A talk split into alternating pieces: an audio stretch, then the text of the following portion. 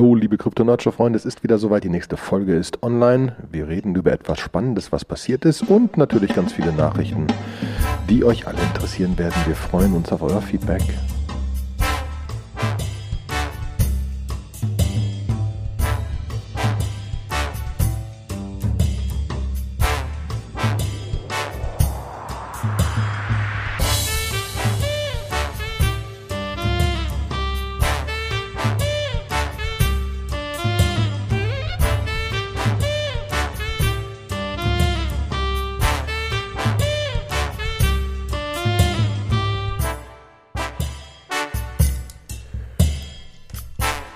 Einen wunderschönen guten Tag, liebe Krypto-Nerd-Show-Freunde und einen schönen guten Tag, Sebastian. Hi, Olli. Ja, es ist wieder soweit. Eine Woche Pause nur. Nicht schlecht. Ja. Ja. Wir, wir, wir müssen es irgendwie beibehalten. Das, das sagt ja auch eigentlich jeder theoretisch, dass, dass so, wenn du, wenn du so Podcasts machst, du musst halt jede Woche aufnehmen, die Leute müssen regelmäßig wissen, wann das Ding rauskommt und dann funktioniert das. Ja, mir haben viele Podcaster gesagt, dass du sogar zweimal die Woche posten sollst.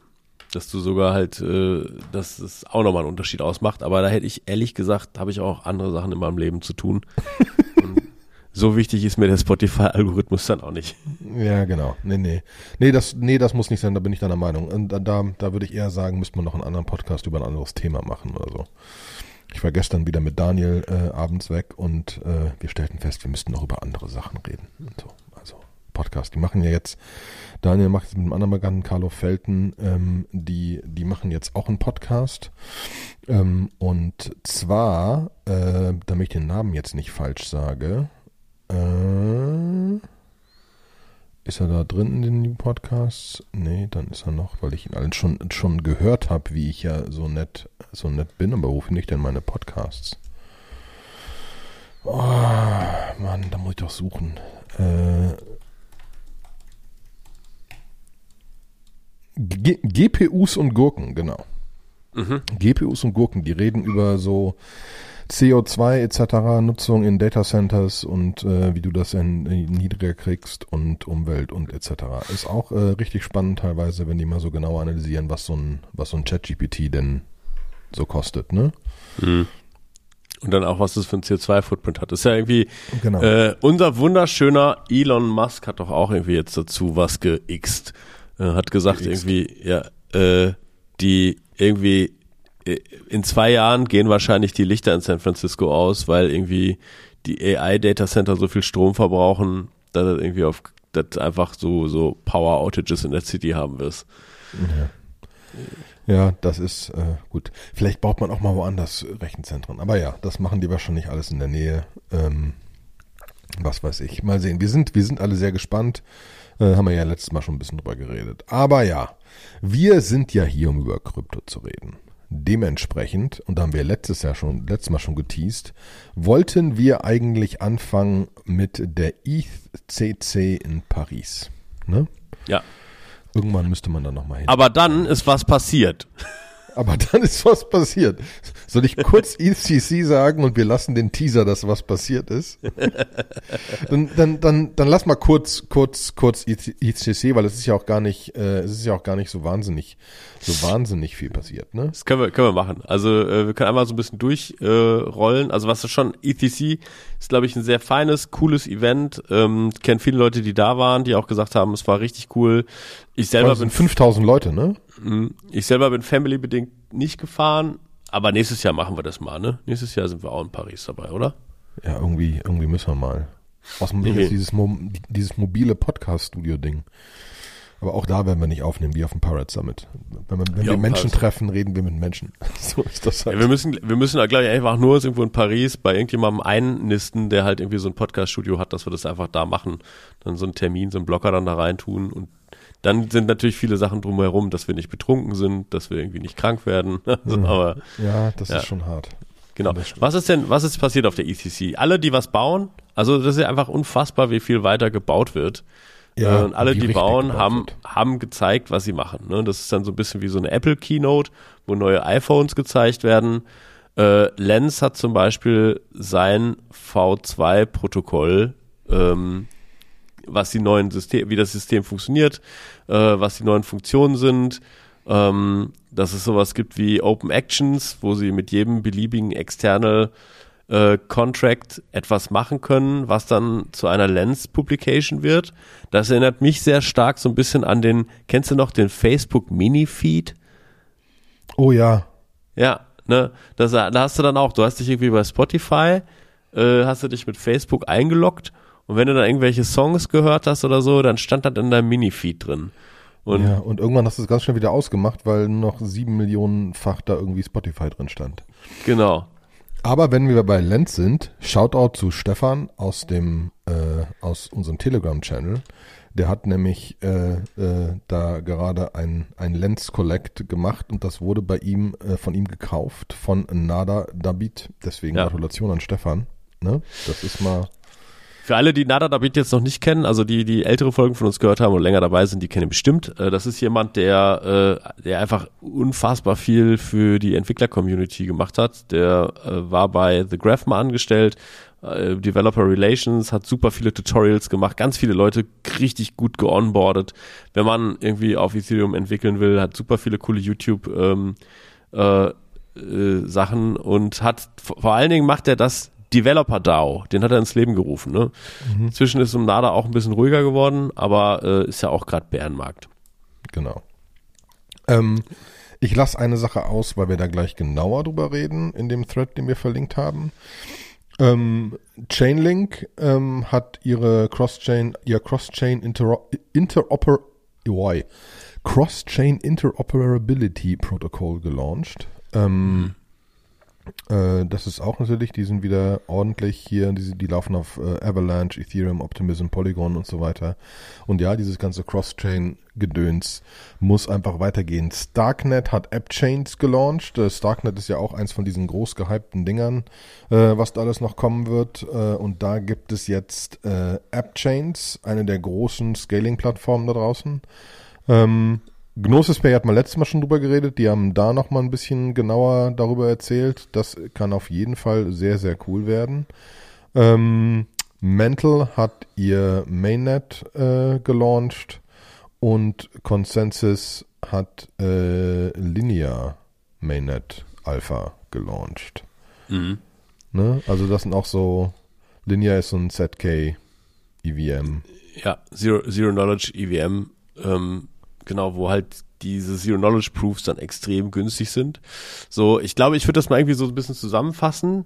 Äh, unter Layer 2 geht gerade richtig ab. Ne? Also ich glaube, es gibt einfach verschiedene äh, Sachen. Also Stark hat ja das Cairo-Update, das hatten wir letzte Folge schon, wo die das irgendwie geschafft haben, die Transaktions, ihr Transaktionsvolumen halt zu verzehnfachen, beziehungsweise dann auch respektive ein Zehntel günstiger zu machen um den Dreh.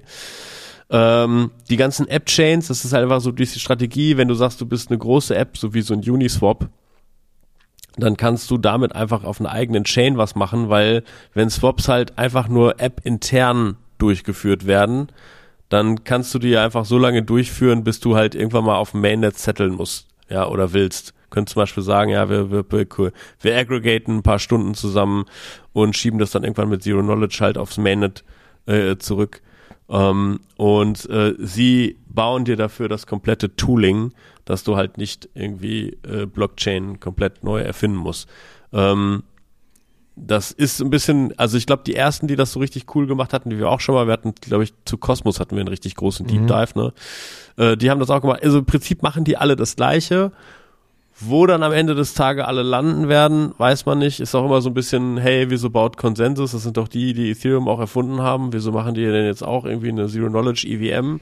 Ne, für mich ist das halt so eine krasse Exploration Phase, wo die, wo die jetzt einfach verschiedene Technologien ausprobieren, gucken, ob sie da Adoption drauf kriegen. Wenn sie da Adoption drauf kriegen, kann es immer sein, dass halt einfach wirklich die Technologie bleibt und dass da ganz viel passiert oder dass einfach Ethereum die Sachen absorbiert. Ja, so wie man halt auch irgendwann auf Proof of Stake umgeschaltet hat. Vielleicht irgendwann sagt, wir schmeißen unsere jetzige EVM e zugunsten einer Zero Knowledge EVM halt weg. Ähm, ja, und dann können wir zu äh, Uniswap X.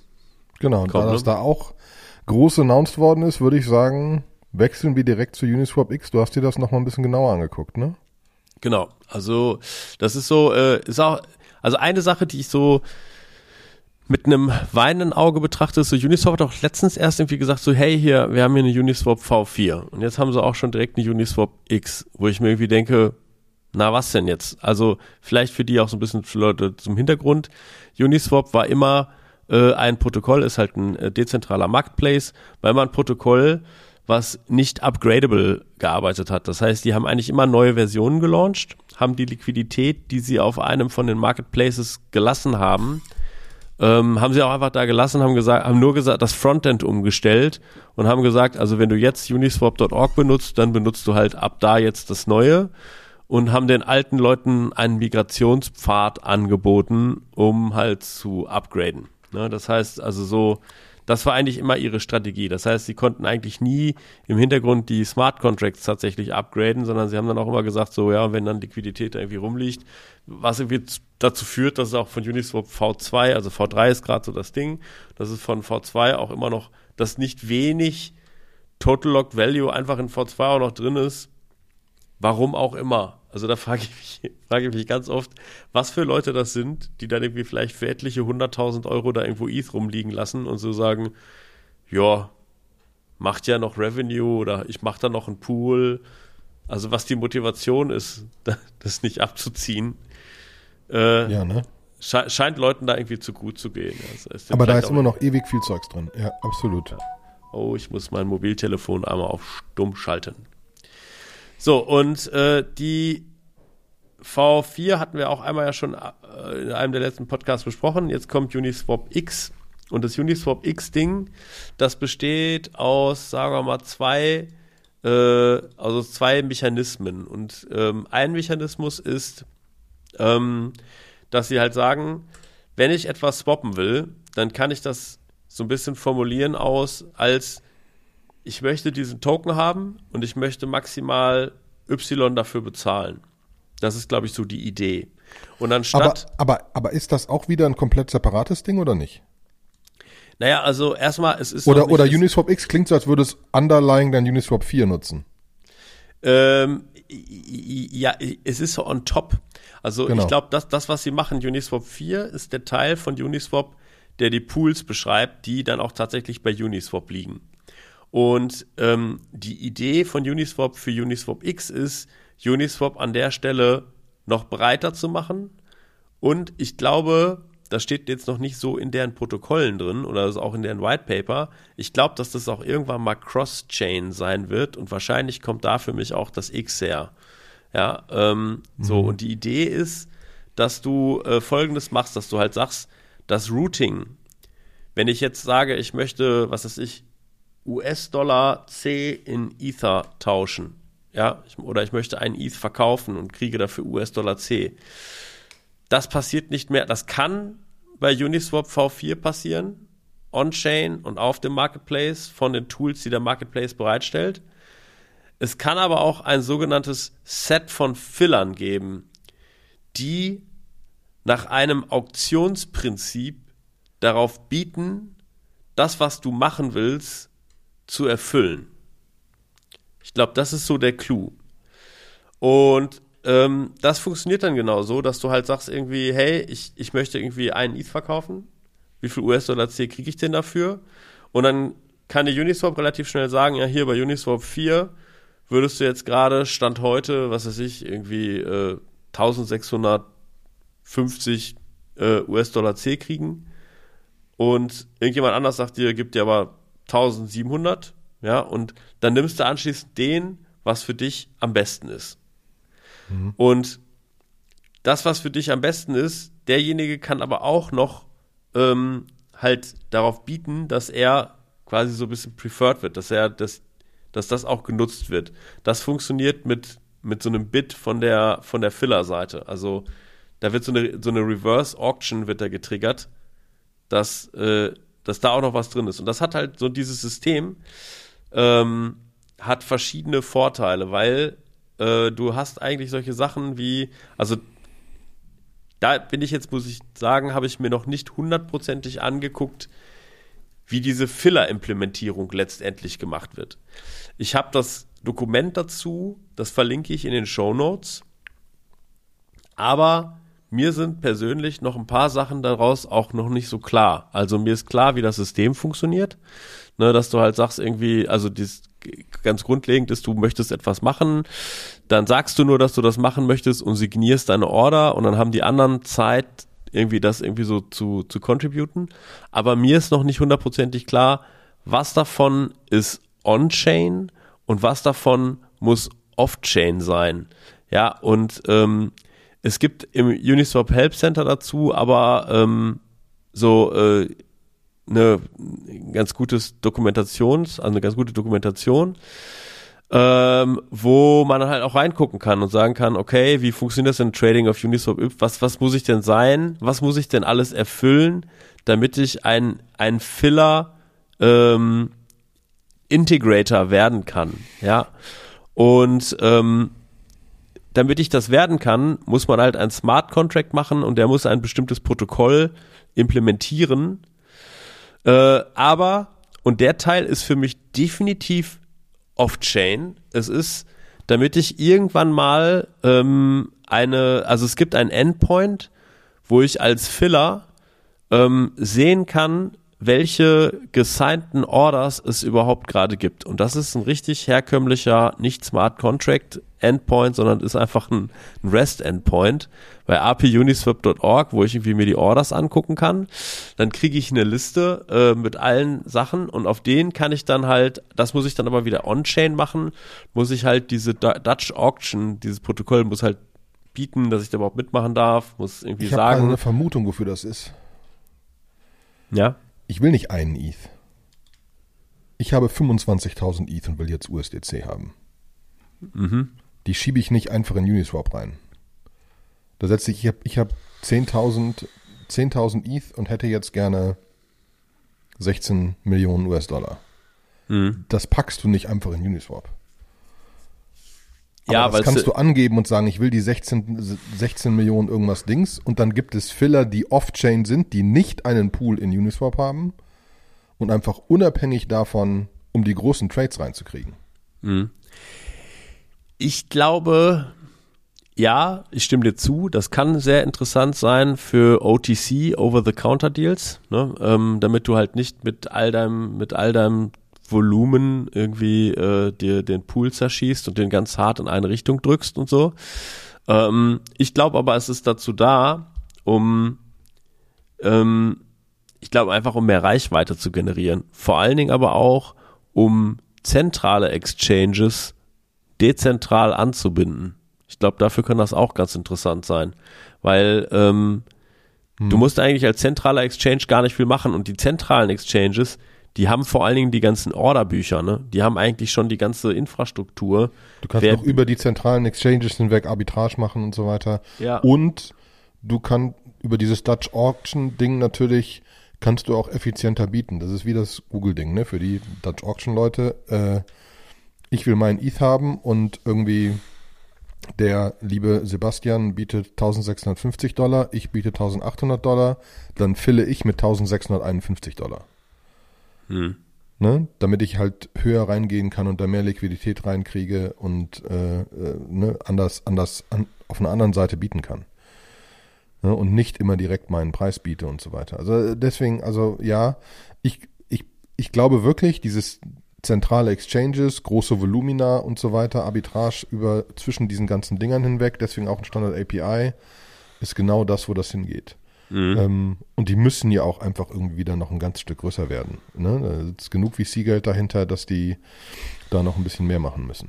Genau, und natürlich verstößt es irgendwo gegen das Prinzip der maximalen Dezentralität. Aber ähm, naja, so, und deswegen ist das auch doch vielleicht gar nicht so verwunderlich, dass die Uniswap V4 und dann Uniswap X releasen, weil es sind am Ende des Tages zwei verschiedene Produkte. Ne? Uniswap V4 ist für mich der Teil von Uniswap, der Pools bereitstellt und Automat Automatic Market Making, AMMs macht. Und der, der der Teil von Uniswap, der das Routing macht und letztendlich dir die Order executed, das ist das, was Uniswap X wird. So und mhm. es ist natürlich recht smart. Ähm, mhm. Achtung, absolut keine Finanzberatung, aber würde mich nochmal so ein bisschen bullischer stimmen auf den Uni-Token.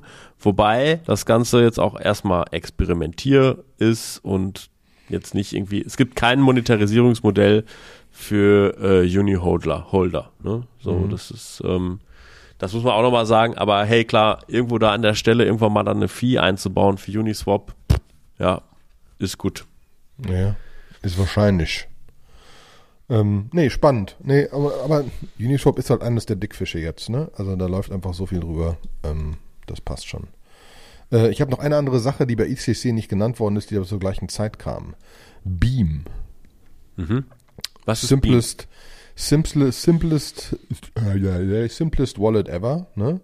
Ähm, die haben ja, äh, die haben einfach gesagt, ähm, es, es, es gibt kein, es gibt gefühlt kein simples Wallet, ähm, äh, was man einfach so nutzen kann ähm, für kryptonative Payments für, für, für die Massen und haben ein Browser-Interface gebaut, wo du einfach wirklich nur, äh, nur dahin gehst ähm, zu, zu Beam selber, ähm, beam.eco ähm, und kriegst relativ einfach ein Wallet, kannst das auch direkt zur Sicherheit mit deinem Twitter-Account verbinden. Wenn du einen validated Twitter-Account hast, kriegst du direkt dein Beam-Handle mit deinem, mit deinem Twitter-Handle, äh, kriegst dementsprechend ein paar mehr Echo, um das irgendwie aufzusetzen. Und das ganze Ding ist interessant mit dem ERC 4337 Account Abstraction und auf Optimism slash Base.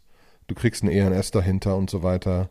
Ähm, dass du wirklich was hast, äh, wo du, wo du dich, dich, dich identifizieren kannst. Ne? So gibt's jetzt otillmann.beam.eco und so. Ähm, und das ist wirklich zugegebenermaßen wirklich, wirklich, wirklich, wirklich simpel. Ähm, in meinem Fall habe ich genug Wallets, brauche ich jetzt nicht unbedingt. Ähm, aber mal abwarten, was da noch kommt, weil da wieder dieses Account Abstraction mal wirklich in Nutzung ist und so. Äh, und das sind ja wirklich Sachen, die in Zukunft einfach immer mehr kommen werden. Hat auch, glaube ich, äh, auf der auf der ICC äh, Vitalik Butterin nochmal drüber geredet, über Account Abstraction, wo es herkommt und was die Idee dahinter war und wo es hingeht, um mhm. das wirklich sehr, sehr einfach zu machen mit den Wallets. Ja, es ist von, also aus dem Dunstkreis von Andy Brumberg, also der CEO von Beam dann ist es aus dieser Echo Foundation, ne, das ist so eine Foundation, die sich sagt einfach, Payments are broken und Echo möchte gerne das revolutionieren. Äh, das ist halt auch einer der Gründer von Coinlist, der ist bei Stanford relativ aktiv in der äh, Stanford Bitcoin Group. Also ist hier jemand, der irgendwie sehr, sehr lange schon bei Krypto dabei ist und jetzt auch kein unbeschriebenes Blatt. Ähm, ja, ja, und zählt wieder so ein bisschen darauf, was, was mit Base passiert. Also scheinbar ist, ne, äh, Coinbase hat auch auf der äh, ICC geredet über ihr Base und so weiter. Ne? Die sind da auch gut am Pushen, das komplett zu, zu dezentralisieren etc. Ähm, aber das ist einfach wieder das, was wir sagen, ne? dass das, das Bauen läuft. Ja. Was äh, Peter, Peter bei Ultimate hat auch was Neues gelauncht, ne? Also, wo wir jetzt gerade bei Wallet sind. Äh, also Ultimate Finance ist auch ein Wallet äh, von Peter Großkopf. Der ist auch bei uns im Channel äh, sehr aktiv. Jemand, der sich unfassbar viel für die Regulierung von Krypto eingesetzt hat, sehr viel mitgefeitet hat, dass die Mika-Regulierung, Mika-EU-Regulierung nicht so schlimm wird, wie alle dachten. Ähm, und der hat einen DApp-Browser äh, in die App reingebraucht. Ähm, mhm. Erstmal, glaube ich, nur für Solana. Mhm. Ähm, aber du kannst jetzt halt mit dem Wallet auch halt auf Websites draufgehen und kannst da dich dann connecten und kannst und das war eins der Missing Pieces in dem Ding, ne? Grundsätzlich, wenn du, ja. wenn du irgendwelche ja, ja, NFTs klar. hattest, musst du halt da noch irgendwie interagieren, dann ging das wieder nicht wirklich und so. Ne? Deswegen sehr cooler Move, freut mich sehr. Also das Ding nimmt immer bessere Formen an. Chapeau, Peter. Äh, freut mich, freut mich, das zu sehen. Ich habe noch eine andere News, die ich gefunden habe, und da ist mir eine Sache klarer geworden. Ähm, Craig Wright, oh der oh ominöse, oh Gott, der ominöse Bitcoin-Erfinder, der immer wieder sagt, er ist der Bitcoin-Erfinder, aber es immer noch nicht bewiesen hat, ähm, äh, hat wieder mal vor Gericht verloren und ich habe in dem Artikel erst gerafft, was der versucht, ähm, weil grundsätzlich versucht er im Moment die großen Börsen zu verklagen ähm, und einfach zu sagen, hey, das, das Bitcoin und Bitcoin Cash und so weiter ist ja, ist ja von mir und deswegen habt ihr ohne Zustimmung diesen Handel angeboten und Verletzung gegen mein geistiges Eigentum getan. Dementsprechend hätte ich gerne einen Fee für euer ganzes Handeln mit Bitcoin, weil es ja meins ist. Also komplett Hanebüchen. Ja. Ne? Und der hat jetzt einfach äh, vor Gericht wieder verloren, muss 400.000 britische Pfund zahlen. Nächste Mal verloren und so. Ne? Und er versucht immer wieder irgendwelche Blogger zu verklagen oder sowas, die halt sagen, es ist Schwachsinn. Ähm, deswegen, ähm, ich, ich wusste aber nie, was der wirklich damit erreichen will. Und dass er Coinbase und Kraken verklagt, da eine Vieh haben zu wollen, weil sie gegen sein geistiges Eigentum verklagen, äh, mhm. äh, verstoßen, das ist schon echt strange. Finde ich. Ich, ich glaube, der ist durch. Ich glaube, irgendwas ist, da ist eine Sicherung durchgebrannt, ey. Aber weißt du was? Lass uns mal einfach nicht weiter über den reden, äh, sonst zünden wir da schon wieder Feuer an mit den Bitcoin äh, SV Bros und da bin ich auch froh, dass die einfach coole Sachen bauen. Ja. ja aber ähm, und sie bauen auch coole Sachen, ne? Genau. Keine Frage. Punkt. Ja? So. Ähm, aber ja, lass zu den interessanten technischen Sachen gehen, weil wir haben vorhin schon über die Bombe gesprochen. Die Bombe. Ja. Es ist eine Bombe explodiert. Ja, man denkt im Bärenmarkt irgendwie so, FTX ist das Ende der Fahnenstange. aber, aber nein, ist es nicht. nee. Es gab einen Curve-Exploit. Willst du ja. erklären, was Curve ist? Boah, erklär du mal. Also, also äh, Curve ist immer noch so ein, so ein, so ein ich hab's halb verstanden, aber also vom Prinzip ist dieses Bribe-Ding, ne? Ja, äh, das Bribe-Ding unter anderem auch. Aber also Curve ist auch ein äh, automated, automated äh, ein AMM, ein dezentraler Exchange, äh, Automatic Market Making. Und die Idee bei Curve war ursprünglich mal, dass du halt diese Curve Pool hattest, äh, Curve Pools hattest und ähm, dass du andere quadratische Kurven zur Grundlage nehmen konntest, wie sich die Preise entwickeln. Also dass du da etwas flexibler warst. Das war so äh, die, die Competitive Edge von Curve zu Uniswap. Was dafür gesorgt hat, dass Curve irgendwann mal total durch die Decke gegangen ist bei Stablecoins. Also gerade wenn du jetzt irgendwie so DAI in US-Dollar C, US-Dollar C in DAI, da machen diese quadratischen äh, Kurven machen dann nicht so ganz so viel Sinn, weil theoretisch sollten ja Stablecoins eigentlich immer eins zu eins tauschbar sein. Und das sind dann lediglich so Fluktuationen, die da irgendwas verhindern. So, und dadurch, dass da so wahnsinnig viel Stablecoin-Durchsatz auf den Pools waren, wurde Curve, die haben sich dann auch relativ schnell äh, geöffnet, wo, war Curve eigentlich immer auch so ein Treiber für große Liquidität und große Pools, wenn Projekte Liquidität bootstrappen mussten. Das hat Curve dann auch wiederum sehr gut genutzt und hat gesagt, so hey, wenn ihr ein neues Projekt irgendwie über uns bootstrappt und ähm, unsere Pools benutzt, dann zahlen wir euch in CRV-Tokens aus. Also ihr kriegt quasi den Governance-Token, wenn ihr dann auch wieder hier Pools macht und so weiter und so fort. Was dazu geführt hat, dass es immer auch Bribes gab äh, und dass da viel, dass da viel so ein bisschen self-fulfilling Prophecy, äh, was in einem Bärenmarkt, in, einem, in einem Bullenmarkt sehr gut funktioniert. Äh, so Projekte sich selber gebootstrapped hatten, plötzlich hatten die ganz viele Curve-Tokens, Curve ist irgendwie von der Nutzung nach oben gegangen, was den Wert von Curve gesteigert hat und so weiter und so fort. Das ging halt einfach immer nur nach oben. Ähm, Curve hatte auch, glaube ich, so mit Abstand immer das absolut krasseste, benutzerfreundlichste Interface. Ja, also ich glaube irgendwie so mhm. diese ganzen äh, Curve-Pools mit Gauks und alles Mögliche irgendwie einzurichten. Das war immer schon so vom Interface her schon so eine Windows 95 Experience, ja. Und, und nie so ganz einfach äh, und nie so richtig verstanden. Es so. war auch Aber, immer sehr schön, das Interface. Bunt und so. Ja, genau, es war aber auch so ein bisschen off-putting, ja. So, so äh, ein, ein, russischer äh, Programmierer, der das erfunden hat, ne?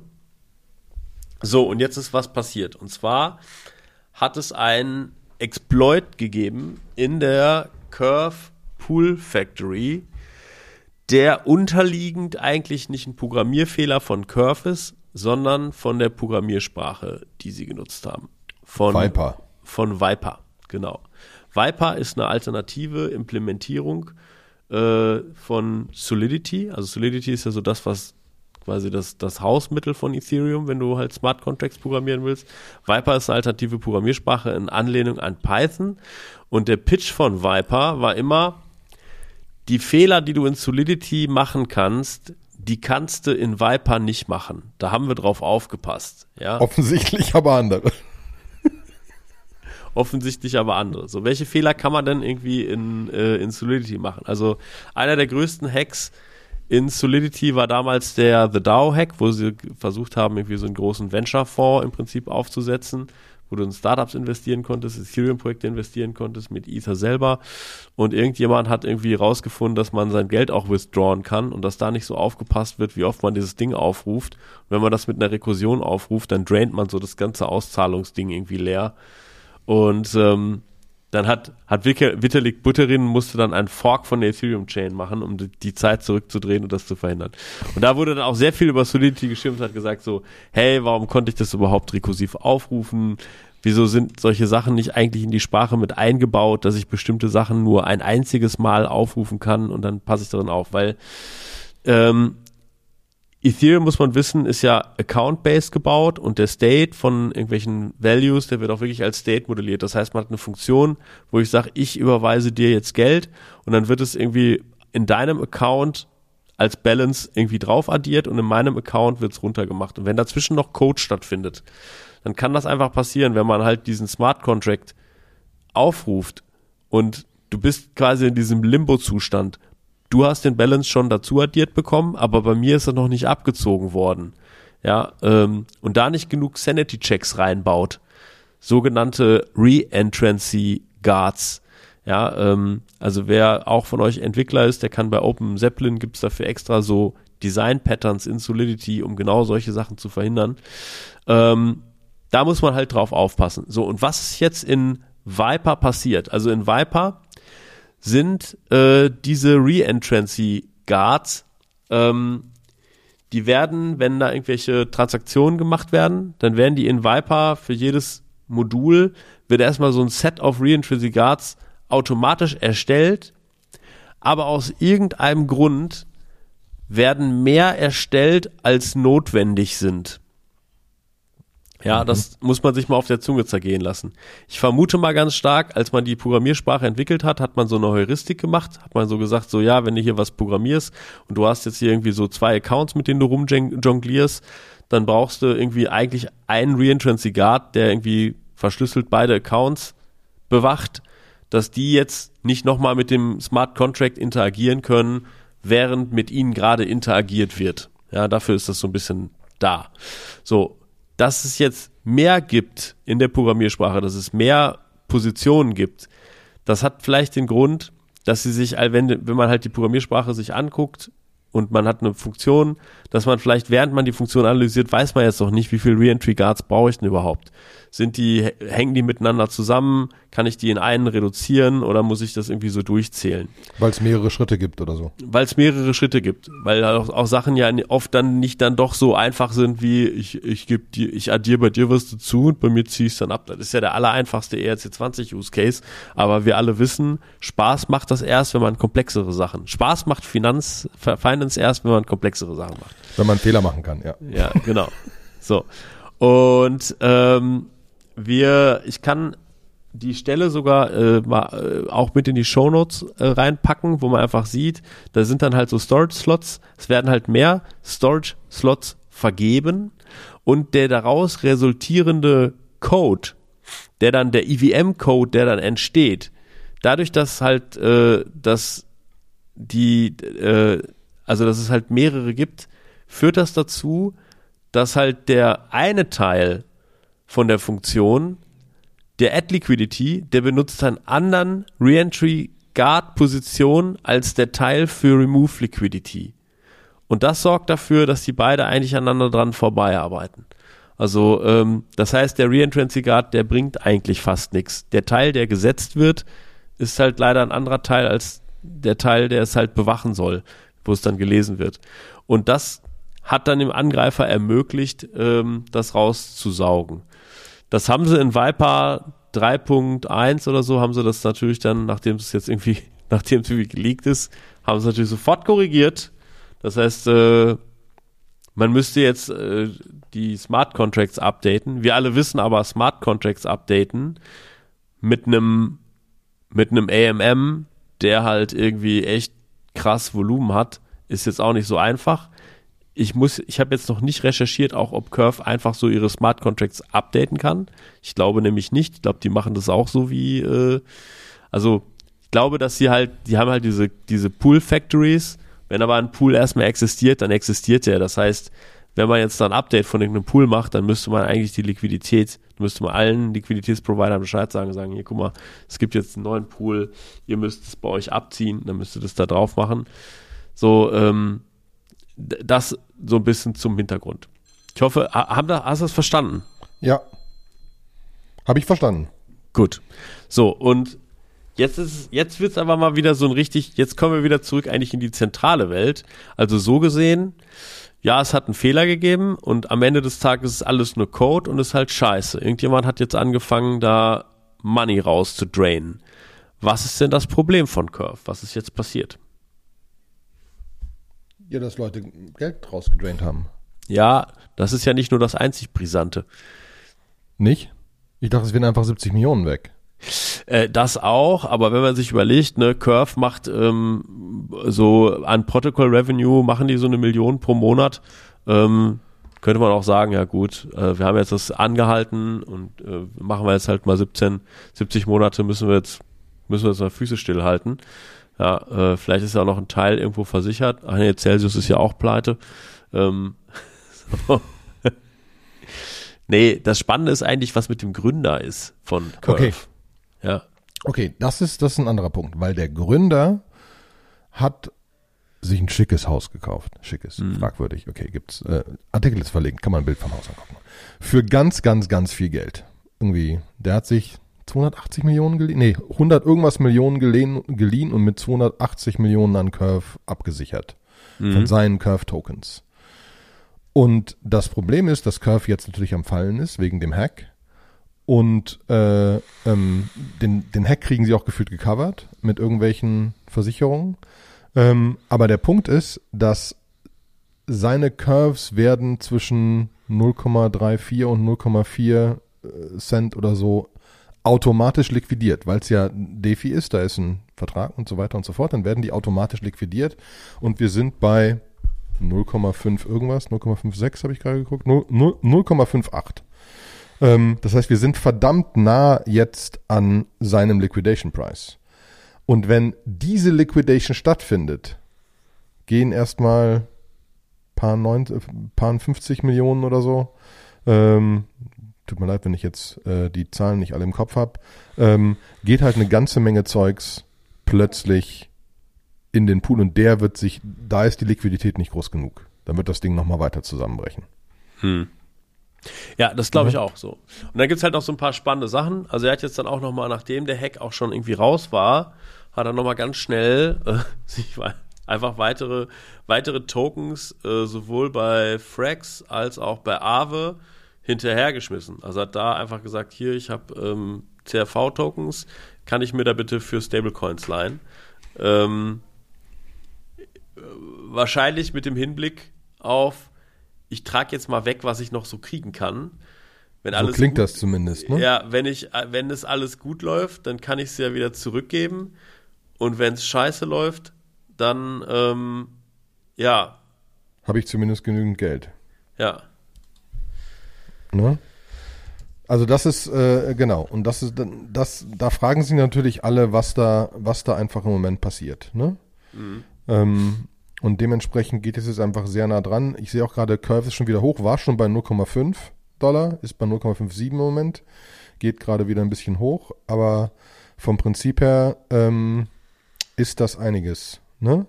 Ähm, und äh, da muss man halt sehen, was passiert. Was ich spannend fand, ähm, weil, weil Frax ist einer der großen Curve, Curve-Spieler, ne? Ähm, einer der, einer der, einer der großen Pool-Leute. Ähm, und da war natürlich direkt die Frage, geht jetzt irgendwie Frax irgendwie den Bach runter oder so? Ähm, aber da muss man sagen, dass die direkt super schnell reagiert haben.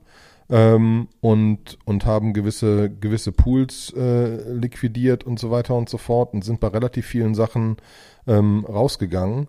Und der, äh, der Gründer, äh, Sam äh, Kasimian, äh, hat direkt geschrieben, also wir sind alle safe, da ist eine, eine Frax ETH, äh, vor allen Dingen, weil da ja, ähm, da hatten wir auch schon eine Folge drüber, ähm, Frax hat ja ein, ein, ein eigenes Staking-System aufgebaut, wo sie immer gesagt haben, dass ein gewisses Teil deines Stakings geht über Curve in irgendwelche Curve-Pools rein, ähm, um halt einen anderen Return zu haben. Und das wurde direkt alles rausgezogen im Sinne von deine, deine ETH sind sicher und äh, werden jetzt nicht irgendwie liquidiert.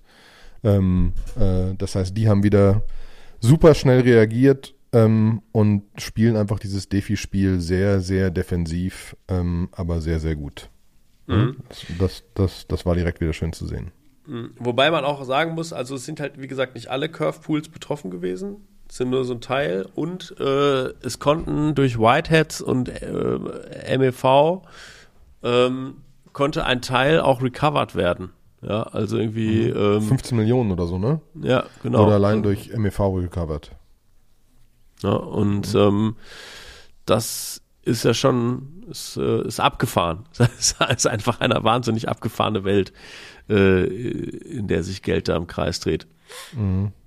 Also das, ähm, aber ich finde es halt geil, weil es so ein, so, also, also, es ist, es ist kacke, theoretisch, aber es zeigt wieder mal, dass am Ende dieses Defi-Konstrukt funktioniert und wieder ein menschlicher Player in der Mitte, in der Mitte zu Problemen führt. Hätte der, hätte der Gründer sich nicht seine, seine, seine immensen Curve-Volumina da geliehen, hätten wir gar nicht so ein großes Problem. Wäre das jetzt gar nicht so aufgewaschen. Da wäre da wäre es ein Hack gewesen und gut, äh, ist gecovert, äh, kriegen wir hin. Mhm. Äh, tut weh, ist doof, aber wenn wir überleben. Aber das Problem ist, dass wieder ein Mensch in der Mitte sich zu viel Geld geliehen hat. Ne? Ist immer dieses Geldleihen das Problem. Für ein Haus. Für ein, für, für, für, für ein, für ein Schloss. Ja. Ne? Ähm, also, und, und das ist halt schon, das finde ich krass. Ne? Das ja. zeigt wieder, dass äh, genau diesen Punkt, dass wir einfach, ähm, äh, dass die Menschen das Problem sind in der Mitte. Ne? Ne? Weil er hat, genau, einen 100 Millionen Loan über Aave, äh, Aave gemacht und hat hm. 280 Millionen an Curve genutzt, um dieses Loan zu kriegen, um diese komische riesen, riesen, riesen Menschen zu kaufen in Australien. Hm. Was ist so ein bisschen die Quintessenz für mich? Also ähm, erstmal hier, das ist keine Finanzberatung. Würde ich jetzt da, würde ich jetzt irgendwie sagen, hey, das ist vielleicht eine gute Kaufgelegenheit für, ähm, für Curve oder so. Ich weiß auch nicht genau, hat es irgendwie den Ethereum-Kurs auch schon bewegt ein bisschen? So, nachgucken. Äh, marginal, wenn überhaupt. Ne? Ja, ähm, nee, also ich glaube nicht, dass das äh, Ethereum das irgendwie, irgendwie zusammenhängt. Dafür ist es zu klein. Aber ähm, ich weiß nicht, ich, für mich hat das Ganze so ein bisschen so ein Wirecard-Geschmäckle. Ähm, ich, ich weiß nicht, ob ich da jetzt bei Curve jetzt irgendwie sagen würde, ach ja, da wollte ich schon immer mal zugreifen, greife ich jetzt mal das zu. Klingt, na, nee. Nee, ja. also da ist ja auf jeden Fall Schmu oder nicht Schmu passiert. Da wurde auf jeden Fall wieder übertrieben von einzelnen Menschen und da muss man nicht ins fallende Messer greifen. Da muss man nicht ins fallende Messer greifen. Ne? Auch da nochmal irgendwie, äh, wir, wir beraten hier nichts, sondern wir geben nur Ideen von uns. Dann das ja. zweite ist, ich glaube, also ich habe, ich hatte in dem Abendzug, wo ich das ein bisschen geresearched habe, hatte ich halt dann auch nochmal viel zu Viper gelesen, wo ich so auch gesagt habe, so, hey, da hatte einfach einer Bock, äh, hat gesehen, dass die Probleme bei Solidity sind, hat gesagt, so, ja, ich habe mal Bock, eine Programmiersprache zu machen, ist aber jetzt nicht, dass der, der unfassbare Gott im Programmiersprachen machen war, sondern er hat einfach auch keine Ahnung gehabt, der fand nur Python gut äh, und hat halt dann Viper gemacht und ist jetzt auch nicht so unbedingt der krasseste Compilerbauer und das ist einer der Gründe, warum es diesen Bug gibt, ja. Und meine These ist eigentlich, da wo es einen Bug gibt, da gibt es auch manchmal mehrere. Ne, das kenne ich schon von der Softwareentwicklung so, dass ähm, da, wo Dinge einmal kaputt gehen, da gehen Dinge jetzt mehrfach kaputt. Und jetzt sind da auf jeden Fall auch All Eyes on Viper. Ne? Das heißt, ich glaube, eine ganze Menge oh, an Hackern, die User, eine ganze die, Menge die an Hackern, von Viper wird runtergehen. Ja, also die Usage von Viper ist schon runtergegangen. Also der, ich glaube, das ist auch inzwischen abandoned. Also da passiert nicht mehr viel. Da wird noch ein bisschen gemaintained. Immerhin haben sie den Bug jetzt schnell gefixt so. Aber äh, auch zu, äh, Uniswap, Viper hatte sein Momentum. Die ersten Contracts von Uniswap 1 waren auch in Viper geschrieben, aber die haben dann auch irgendwann gesehen, hey, das wird nicht mehr weiterentwickelt und sind dann wieder zurück zu Solidity gegangen. So, und ähm, allein das wäre für mich so ein bisschen Red Flag. Und ich glaube aber trotzdem, jetzt gucken gerade eine Menge Leute, gucken sich den Viper Source Code sehr, sehr genau an. Und wenn ich mir halt so einen Bug angucke, das ist schon fast grob fahrlässig. Da wird bestimmt noch was zu finden sein. Und das wäre jetzt auch so ein bisschen meine These. Also A, glaube ich, dass es wahrscheinlich noch andere Protokolle da draußen gibt, die auch, auch auf der, dieser Faulty-Version von Viper unterwegs sind und vielleicht das gleiche Problem haben und es ist halt noch keiner gemerkt. Ja, ähm, und B, wenn dann noch mal was kommt, äh, da wird das Rad ja dann auch noch mal neu gedreht. Ne? Also ähm, deswegen play this with cautious, wenn ihr das playen wollt. Mhm. Ähm, ich würde es nicht tun. Nee, absolut nicht. Wollte gerade kurz rausfinden, ob man einfach rausfindet, wer denn alles noch so auf Viper baut oder so, aber geht jetzt. Da kannst du bei GitHub, kannst du bei GitHub einfach gucken, Projekte, die mit Viper gemacht sind. Gibt einige. Okay. Ja, okay. Ähm, da wir schon langsam an unsere Grenze stoßen, würde ich noch kurz, äh, kurz, kurz drei NFT-Dinger ganz kurz anreißen. Mhm. Das ist aber mehr, dass ihr über die Links gucken könnt. Ähm, das erste ist Mercedes. Mercedes hat ihre ersten Run schon gehabt mit, äh, mit so Kunstfokus und haben jetzt eine, ähm, ihre Second Collection announced, aber mehr so in die Richtung, wie das eventuell gehen wird, weil es ist nicht so, dass jeder das jetzt irgendwie das NFT minden kann, sondern das sind NFTs, die sie einer kleinen Anzahl von Top-Mercedes-Kunden über in Real-Life-Events, über ein spezielles Minting Unique Minting Experience, so wie, so wie man den Tweet äh, sieht, wahrscheinlich mit irgendwelchen NFC-Tags etc., ähm, erlauben werden, äh, einfach diese NFTs zu minten. Dass du einfach deine Top-Kunden darüber genauer identifizierst und sie Sachen machen können und sie sich einloggen können und so weiter und so fort. Ähm, äh, Finde ich jetzt nicht falsch und passt auch so ein bisschen zu dem, wo hoffentlich äh, Adidas hingeht. Äh, Phase, Phase, Phase 2 bei Adidas, bei den Adidas Alts ist jetzt vorbei. Äh, man hat sich jetzt seine ganzen Trades zusammensammeln können über, über Coins.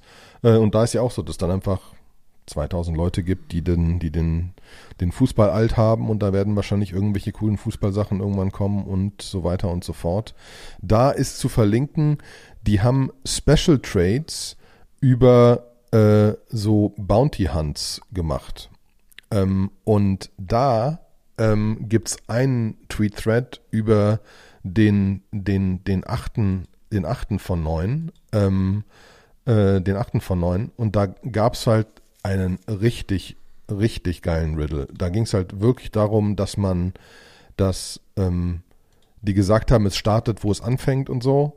Ähm, und du musstest in die in den Smart Contract oder oder in die Wallet gucken von den Adidas Alts, da gab es eine neue Transaktion, da gab es einen Hexcode drin, den konntest du dir angucken, da gab es einen Riddle drin, damit musstest du zum, zum nächsten springen und so weiter und so fort. Will ich jetzt gar nicht genauer durchgehen, ist aber geil zu lesen, gibt es einen sehr geilen Tweet-Thread zu, wo man genauer sieht, wie das wie das funktioniert hat, wie man da weiterkommen musste. Und war eine super geile Diskussion in Discord über die zwei Stunden, die man da Zeit hatte, äh, wie versucht haben Leute das irgendwie ähm, rauszufinden, wie das funktioniert. Ähm, und das nächste, was langsam läuft, ist äh, von Proof. Äh, die Mythics äh, revealen jetzt langsam.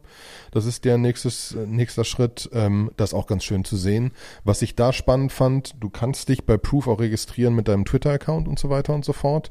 Und dementsprechend tweeten sie dann, wer einen neuen Mythic gerade revealed hat über andere Tokens, die er hat und Menschen einen auch auf Twitter und so weiter, was ein netter Growth Hack ist, würde ich mal stark behaupten. Ähm, und das ist auch cool zu sehen. Also auch in der Welt geht's einfach weiter äh, und, es, und, und es passieren Sachen, besonders bei großen Firmen, was ganz spannend zu sehen ist. Ne? Ja. Aber das bringt uns zu unserer Schallmauer und wir hoffen, es hat euch Spaß gemacht wieder. Ich fand es eine sehr spannende Folge. Ich habe wieder viel gelernt. Äh, und äh, freue mich auf weitere Diskussionen in Telegram. Bitte meldet euch. Meldet euch an, kommt zu Telegram, diskutiert mit. Es gibt ganz viele verschiedene Gruppen über NFTs, über DeFi, über sonst was, unsere generelle Gruppe. Man kann über ganz viele spannende Sachen reden. Und es hat sich auch gerade jemand bedankt, die, wie viel er da lernt äh, und wie viele News da noch gepostet werden. Und wie viel man mitkriegt, ne? Überleg mal, wie früh dieses Curve-Ding da wir, also wir hatten, glaube ich, wirklich die, die Transaktion, dass der Curve-Gründer sich plötzlich nochmal dreieinhalb Millionen irgendwie geliehen hat und äh, das Announcement des Hacks, da waren keine 20 Minuten dazwischen. Also wenn ihr wirklich am Puls der Zeit sein wollt, dann kommt in die Telegram-Gruppe. Ja, bitte. Ne? Und ansonsten würde ich mich freuen. Äh, bewertet, gebt uns fünf Sterne auf Spotify, auf Apple, überall da, wo ihr eure Podcasts konsumiert. Bei Spotify könnt ihr jetzt auch Fragen stellen, also ihr könnt uns irgendwie Feedback geben. Kommentieren. Irgendwie kommentieren und wir kriegen zwar keine E-Mail-Notification, aber wir werden uns disziplinieren, uns in dieses Spotify-Backend einzuloggen und da hin und wieder mal nachzugucken. Das heißt, da könnt ihr uns auch Feedback geben, ist nicht so direkt wie bei, äh, wie bei Telegram, aber äh, ist auch cool. Und, und wir machen da jetzt einen Poll. Wir wissen noch nicht genau welchen, den überlegen wir uns gleich. Mhm. Aber wir können einen Poll machen. Das probieren wir gleich mal aus. Also wenn, wenn, wenn das Ding hier geschnitten ist und es hochgeladen ist und so weiter, und dann werde ich da mal, äh, werden wir da mal einen Poll anlegen und irgendwas fragen. Ja. Also alle in Spotify gucken. Wir Super. wissen nicht, was es tut. Wir wissen nicht, was es bringt. Aber man muss es ja ausprobieren. Ja. Ne? Es war mir eine Freude. Ja. Aufs nächste Mal. Dankeschön. Jo. Tschüss. Tschüss.